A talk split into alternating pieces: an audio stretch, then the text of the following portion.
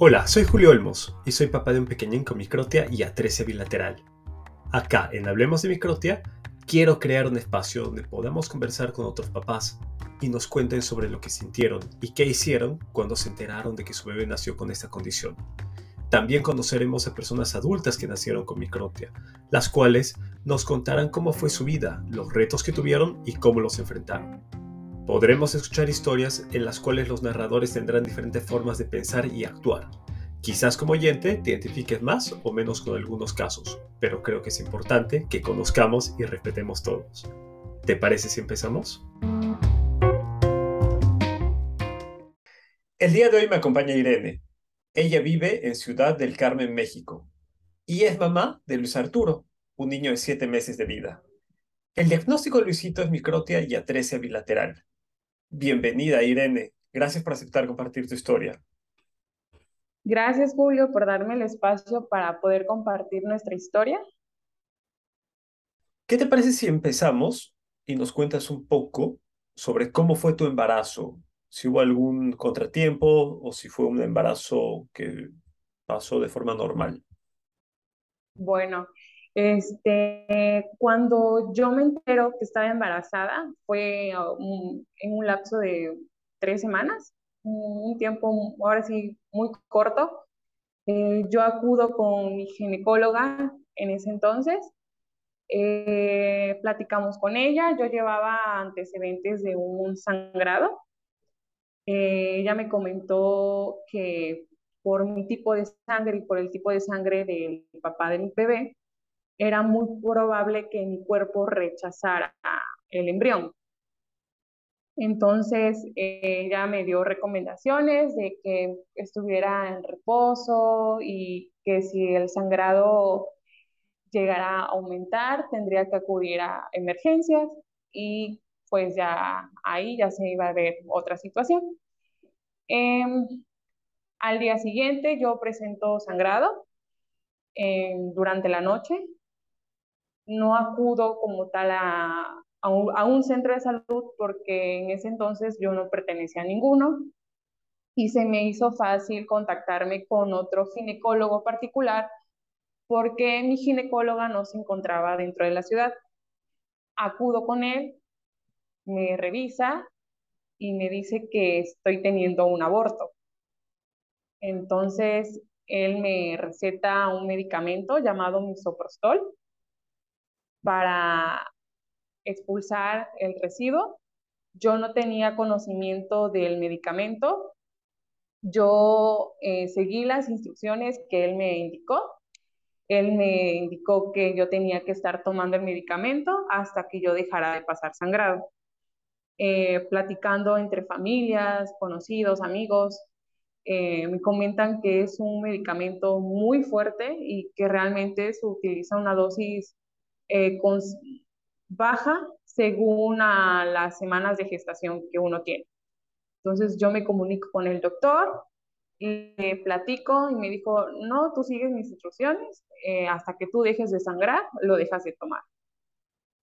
Bueno, seguí con las indicaciones, pero justo desconozco cuánto traiga una caja de misoprostol. Eh, yo las dejé de tomar cuando me faltaban tres. Y lo suspendí, seguí con mis otros medicamentos por infecciones y etcétera. Eh, al mes eh, yo seguía con síntomas muy persistentes, entonces acudo con otro ginecólogo y ese ginecólogo me da la noticia que Luisito seguía ahí.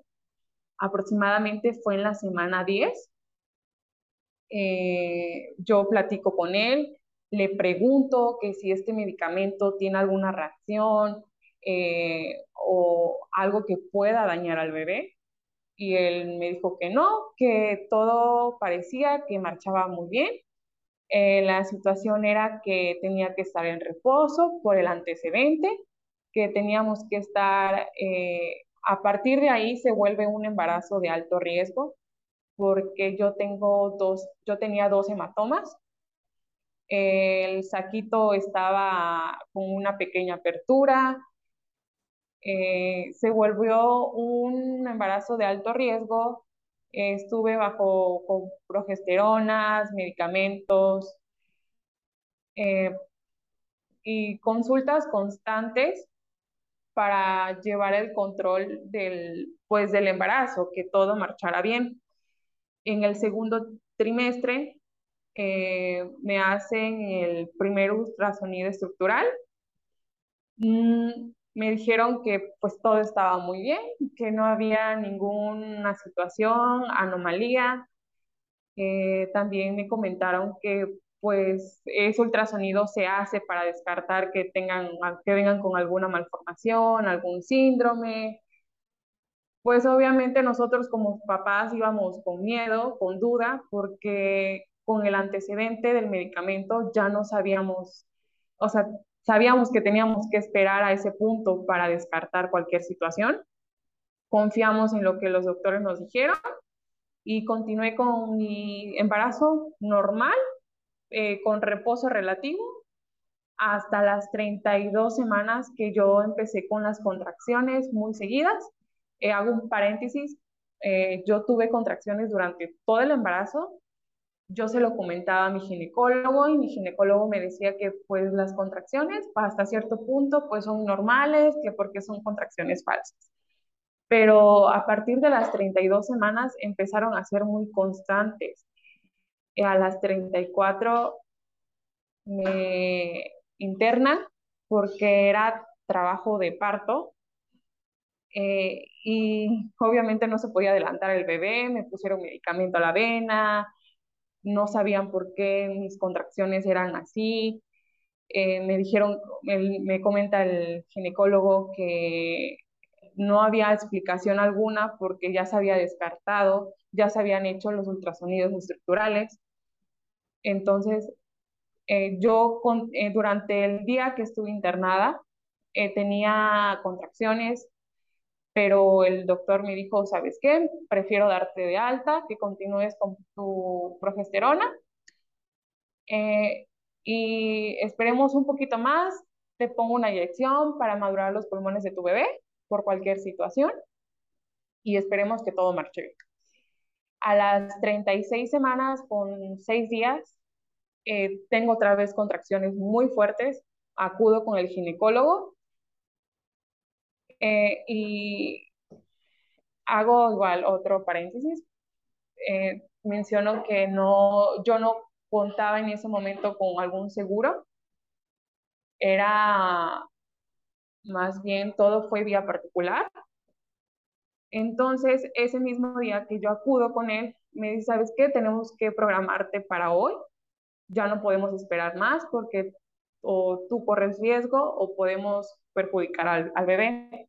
Justo antes de entrar a quirófano, el doctor me menciona que posiblemente mi bebé pudiera venir con alguna malformación, porque los bebés que vienen con alguna malformación sueltan como alguna clase de químicos que provocan las contracciones muy seguidas. Entonces, desde ahí empezamos a dudar, empezamos a tener miedo. Sin embargo, pues la emoción, la ilusión del niño, eh, no dejamos que el, miedo nos invadiera. Entramos a quirófano, entra mi pareja conmigo. Al momento del nacimiento de Luisito lo recibe, Luisito no llora, eh, se lo lleva de inmediato el pediatra, le da reanimación. En ese momento le dan la noticia al papá que Luis Arturo nació con microtia bilateral y con micronactia. La micronactia es que nace con su mandíbula pequeña, más reducida. reaniman al, a Luisito, eh, me lo dan. El anestesiólogo es el que me da la noticia que mi bebé nació con microtia bilateral. En ese momento yo no, yo no me preocupé tanto en ese, por ese lado porque creo que como madre lo que más nos importa es que ellos estén bien. Entonces, al momento de su nacimiento, realmente sí fue un poquito caótico y muy bonito, claramente, pero desde ahí empezaron los miedos, las preguntas, el qué vamos a hacer. Eh, y eh, fue la primera vez que escuchamos la palabra microti. Cuéntame brevemente cómo la micronactia afecta eh, a Luisito. Bueno, Luisito, cuando él nació, me lo entregaron, él no comía por sí mismo, o sea, él no tenía la intención de succionar, era a través de estimulación. Las enfermeras durante este día y la noche, Luis Arturo eh, tuvo ayuda de las enfermeras para poder comer y realmente no, no encontrábamos explicación el por qué el bebé no, no comía de la forma adecuada como un bebé normal hasta el día siguiente que nos enteramos que era por la situación de su mandíbula, que es una cuestión que le cuesta respirar bien, eh, inclusive en su alimentación. Luisito, al segundo día de nacido, no nos habían dado de alta, presentó apnea, dejó de respirar cuatro minutos. Eh, no estaba el pediatra quien lo había recibido. Realmente lo reanimó mi ginecólogo en ese entonces de confianza. Eh, estuvo cuatro minutos sin respirar y nos habían dicho que Luisito pues ya había muerto. Eh, entró otro pediatra que estaba atendiendo a unas bebés de enfrente y él es quien nos da el diagnóstico completo de Luisito, que nos dice que el bebé nace con microtia bilateral, nace con micronactia, laringomalacia, tuvo una obstrucción nasal y tiene que salir de aquí. Eh, menciono que yo me alivié, yo tuve Luisito en una clínica particular entonces, aquí en mi ciudad, mm, las clínicas particulares no cuentan con los equipos necesarios para atender a los bebés, a los neonatos. Entonces, tuvimos que trasladar a Luis Arturo a un centro de salud que tuviera todos los equipos necesarios para poder eh, atenderlo Primero por su obstrucción nasal, por la apnea que presentó, y segundo porque Luisito durante toda esa noche no nos comió, no, no pudo succionar el biberón por sí solo. Entonces, Luisito ingresa al área de UCI, estuvo ahí 21 días, y no por la cuestión de su obstrucción, por la apnea que presentó, sino más bien por la alimentación. Entonces, la micrognatia afecta, en ese entonces afectó a Luisito para su alimentación. No permitía que el niño pudiera succionar bien el biberón.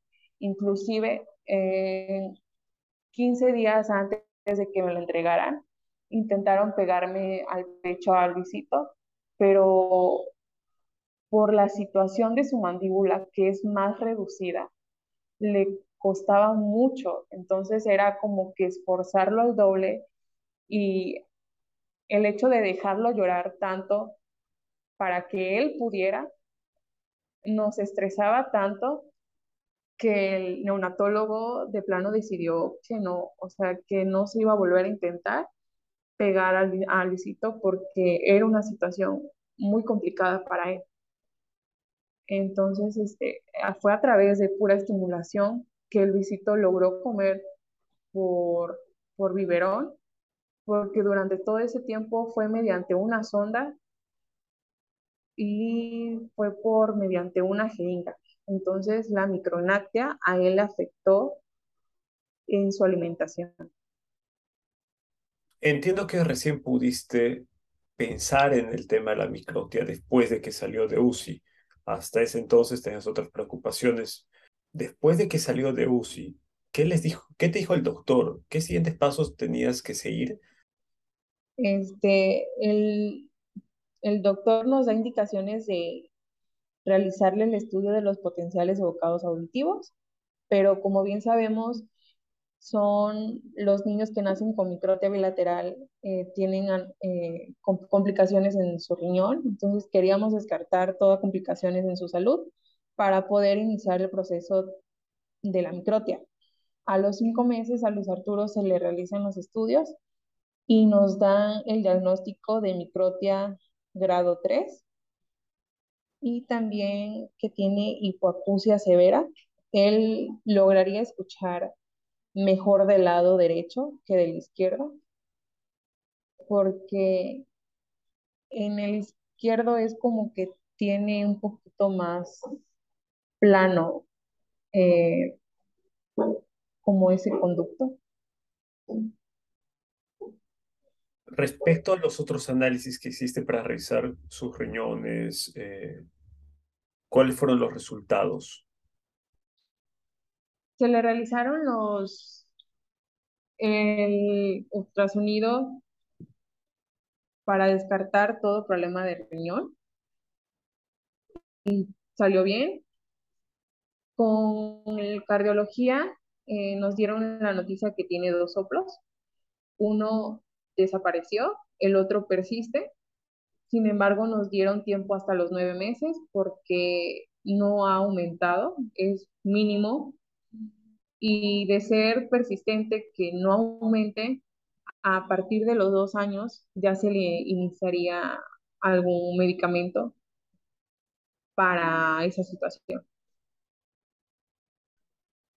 ¿En qué momento crees que tú pasaste a estar de muy preocupada, tal vez eh, hasta deprimida, a decir, oye, tengo que salir adelante, tengo que sacar adelante a Luisito? Todo ha sido un proceso muy difícil como mamá. Es una preocupación que aún persiste. El hecho de que Luis Arturo tenga microtia es un, es un impacto a nuestras vidas porque realmente no teníamos conocimiento de lo que es lo que era la microtia hasta que llegó Luisito. Entonces, desde el momento que a mí me dan al Luisito de UCIN, desde ahí dije, tengo que ver por él, tengo que salir adelante por él. Y tenemos que tratar de que él esté rodeado de mucho amor, de mucha atención, eh, brindarle todas las atenciones, hablando de salud, de terapias, estimulaciones. Todo ha sido un proceso muy, muy del día a día, porque con un bebé realmente mm, todos los días hay sorpresas, ¿no? ¿Te sentiste bien asesorada por los médicos que te atendieron y te siguen atendiendo? No, eh, su pediatra es quien nos está asesorando hacia dónde debemos de ir, hacia qué, qué paso seguir eh, para, en este caso, para tratar la microtia, este, sí se nos complicó y esperamos, la verdad, que fue cinco meses, que para nosotros es demasiado tiempo, por el tema de que en nuestra ciudad no hay audiólogo para especializados en esos temas. Entonces tuvimos que investigar en otras ciudades eh, del tema de, de la microtia, en donde podíamos realizarle los estudios, logramos contactar en la ciudad de Mérida con una empresa que se dedica a los aparatos auditivos y ellos nos contactó con un doctor audiólogo en el estado de Campeche, donde nosotros vivimos. Entonces viajamos a la capital, eh, llegamos con el audiólogo, le realizaron eh, los potenciales evocados al Luisito y bueno, fue lo, el diagnóstico que nos dieron. Eh, nos dan el diagnóstico que él sale candidato para unos vibradores óseos. Nos recomendaron los Brook Off, que son los que más o menos se adaptarían a él por la edad, por la capacidad que tiene este aparato. Entonces, ahorita estamos en el proceso de la de ahorrar para poder comprarle por lo menos del lado derecho, que es del lado que lograría escuchar mejor, para empezar con estimulación. Eh, aunque la verdad Luisito es un niño muy inteligente. Luisito reacciona a, a interactuar con las personas. Él se ríe, se enoja, él llora, él balbucea, da gritos, él alcanza a percibir sonidos muy fuertes y por lo regular nosotros eh, solemos como alzar un poquito más la voz porque sentimos que él nos logra percibir e igual cuando ponemos música lo ponemos a todo volumen porque sentimos que él reacciona a sonidos muy fuertes, que fue lo que nos dijo el, el audiólogo. Mencionaste llegaste a evaluar la adquisición de unos dispositivos de conducción ósea de cierta marca. Además de esa marca, ¿averiguaste sobre otras opciones, otras marcas?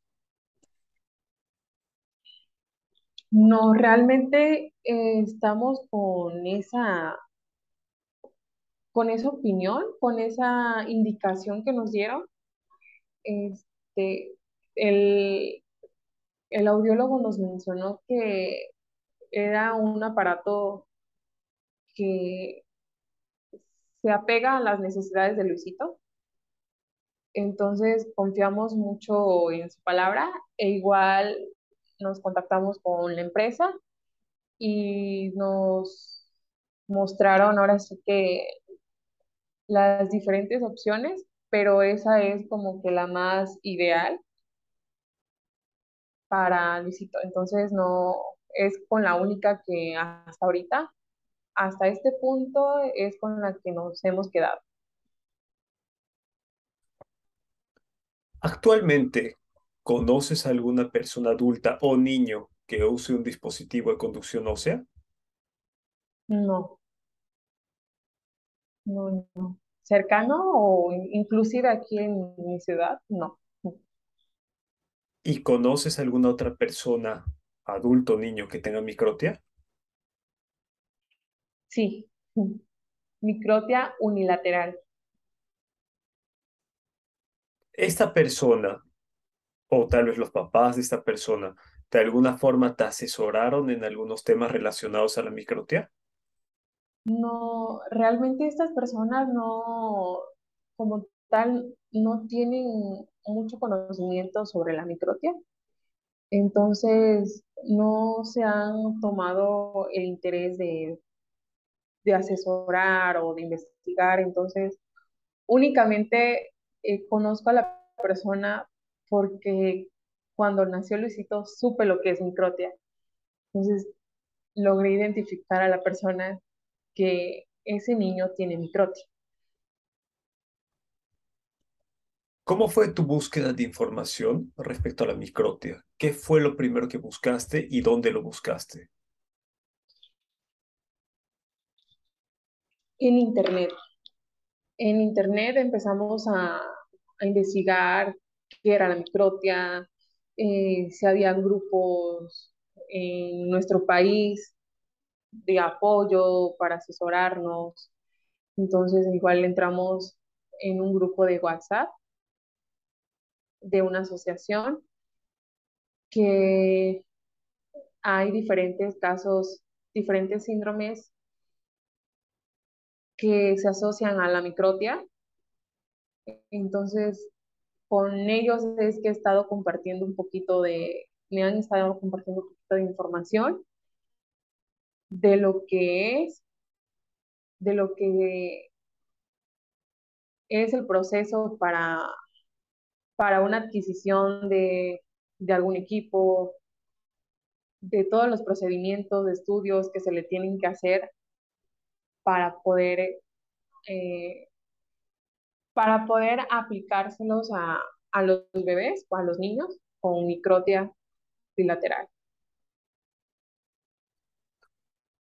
Pasando a un tema estético, ¿pudiste averiguar sobre las alternativas de operaciones que existen para operar la microtia? No, en este punto sí tenemos el conocimiento que existen operaciones para, para la parte estética, pero realmente estamos muy interesados en que Luisito logre escuchar, logre percibir bien los sonidos con unos aparatos, obviamente, pero la parte estética eh, no es algo que por el momento nos preocupe. Digo, realmente la sociedad sí señala, pregunta, pero estamos trabajando muchísimo con, con Luis Arturo para crearle confianza, para brindarle ahora sí que todas las atenciones eh, y desenvolverlo como un niño normal. Entonces, el, la operación de la parte estética, sabemos que en nuestro país al menos es a, es a partir de los cinco años.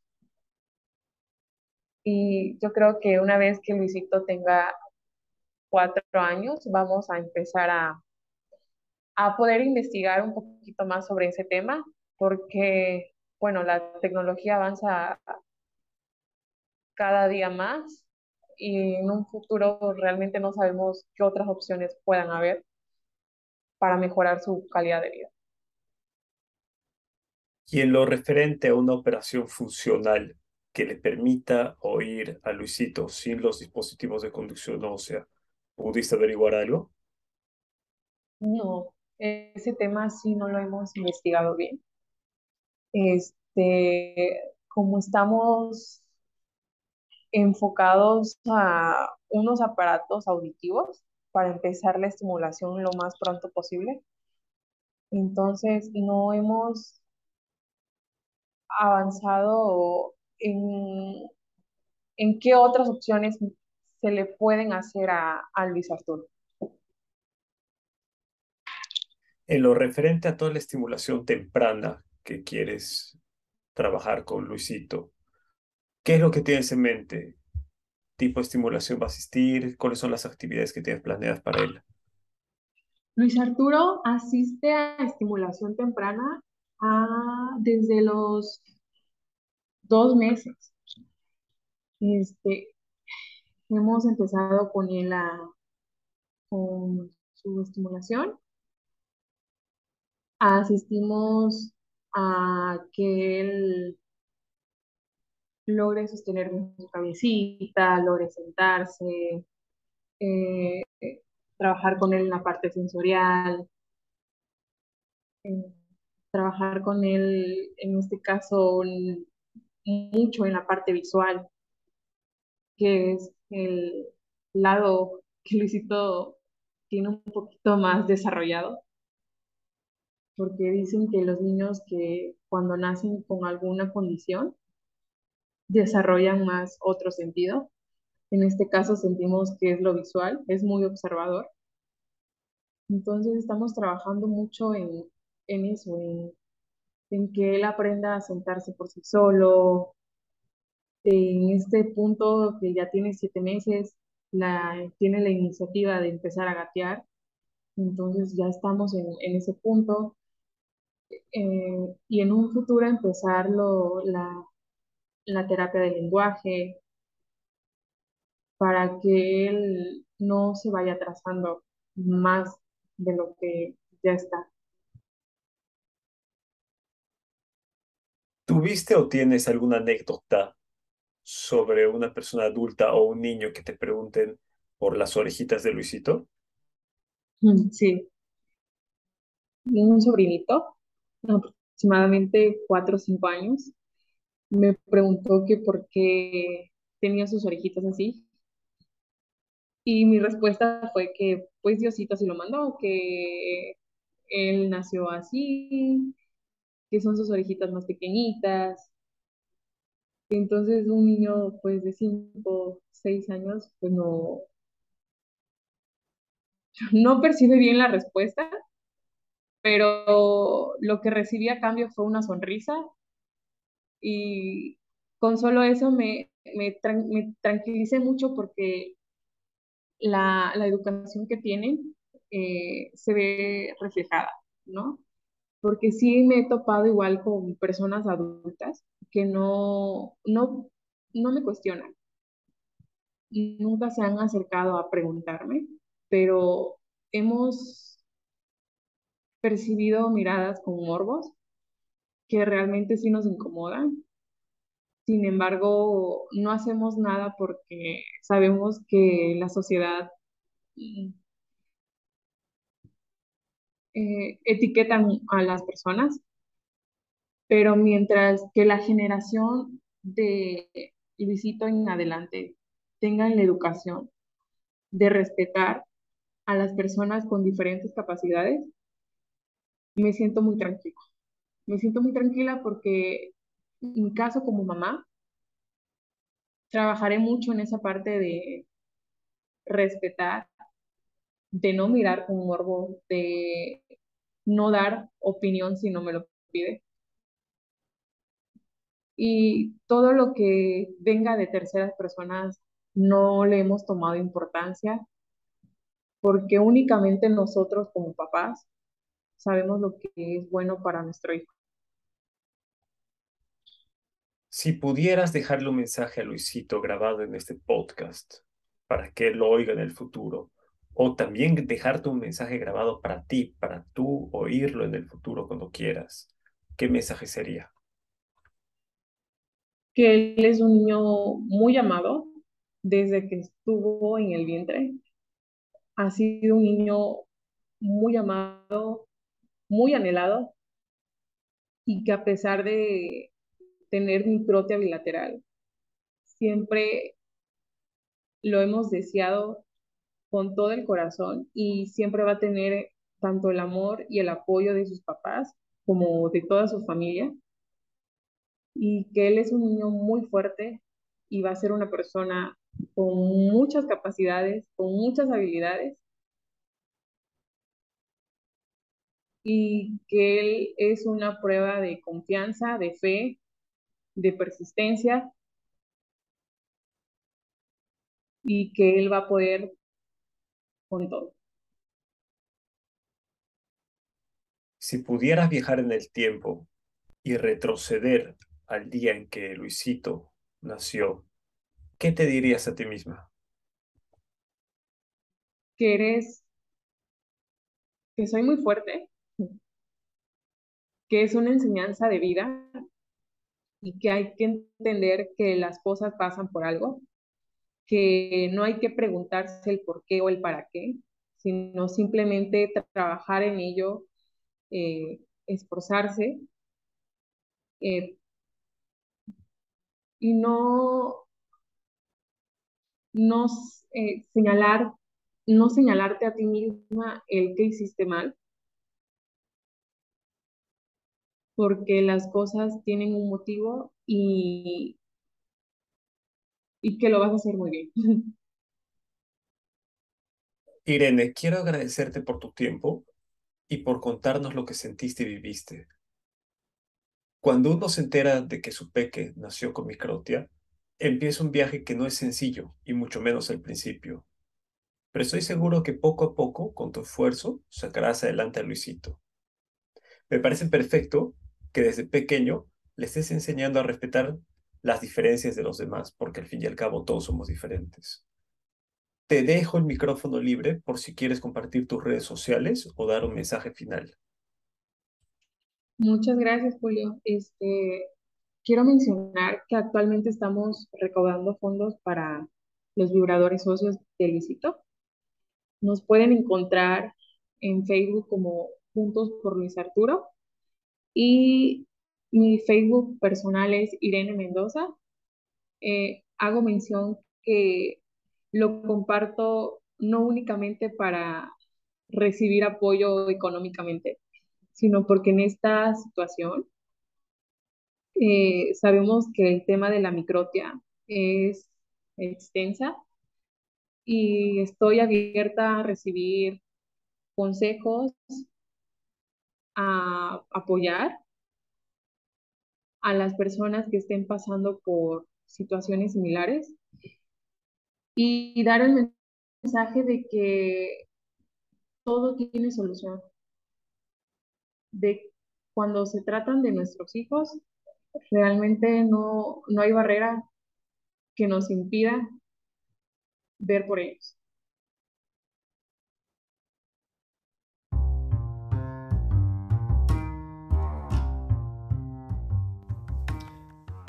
Eso fue todo por hoy.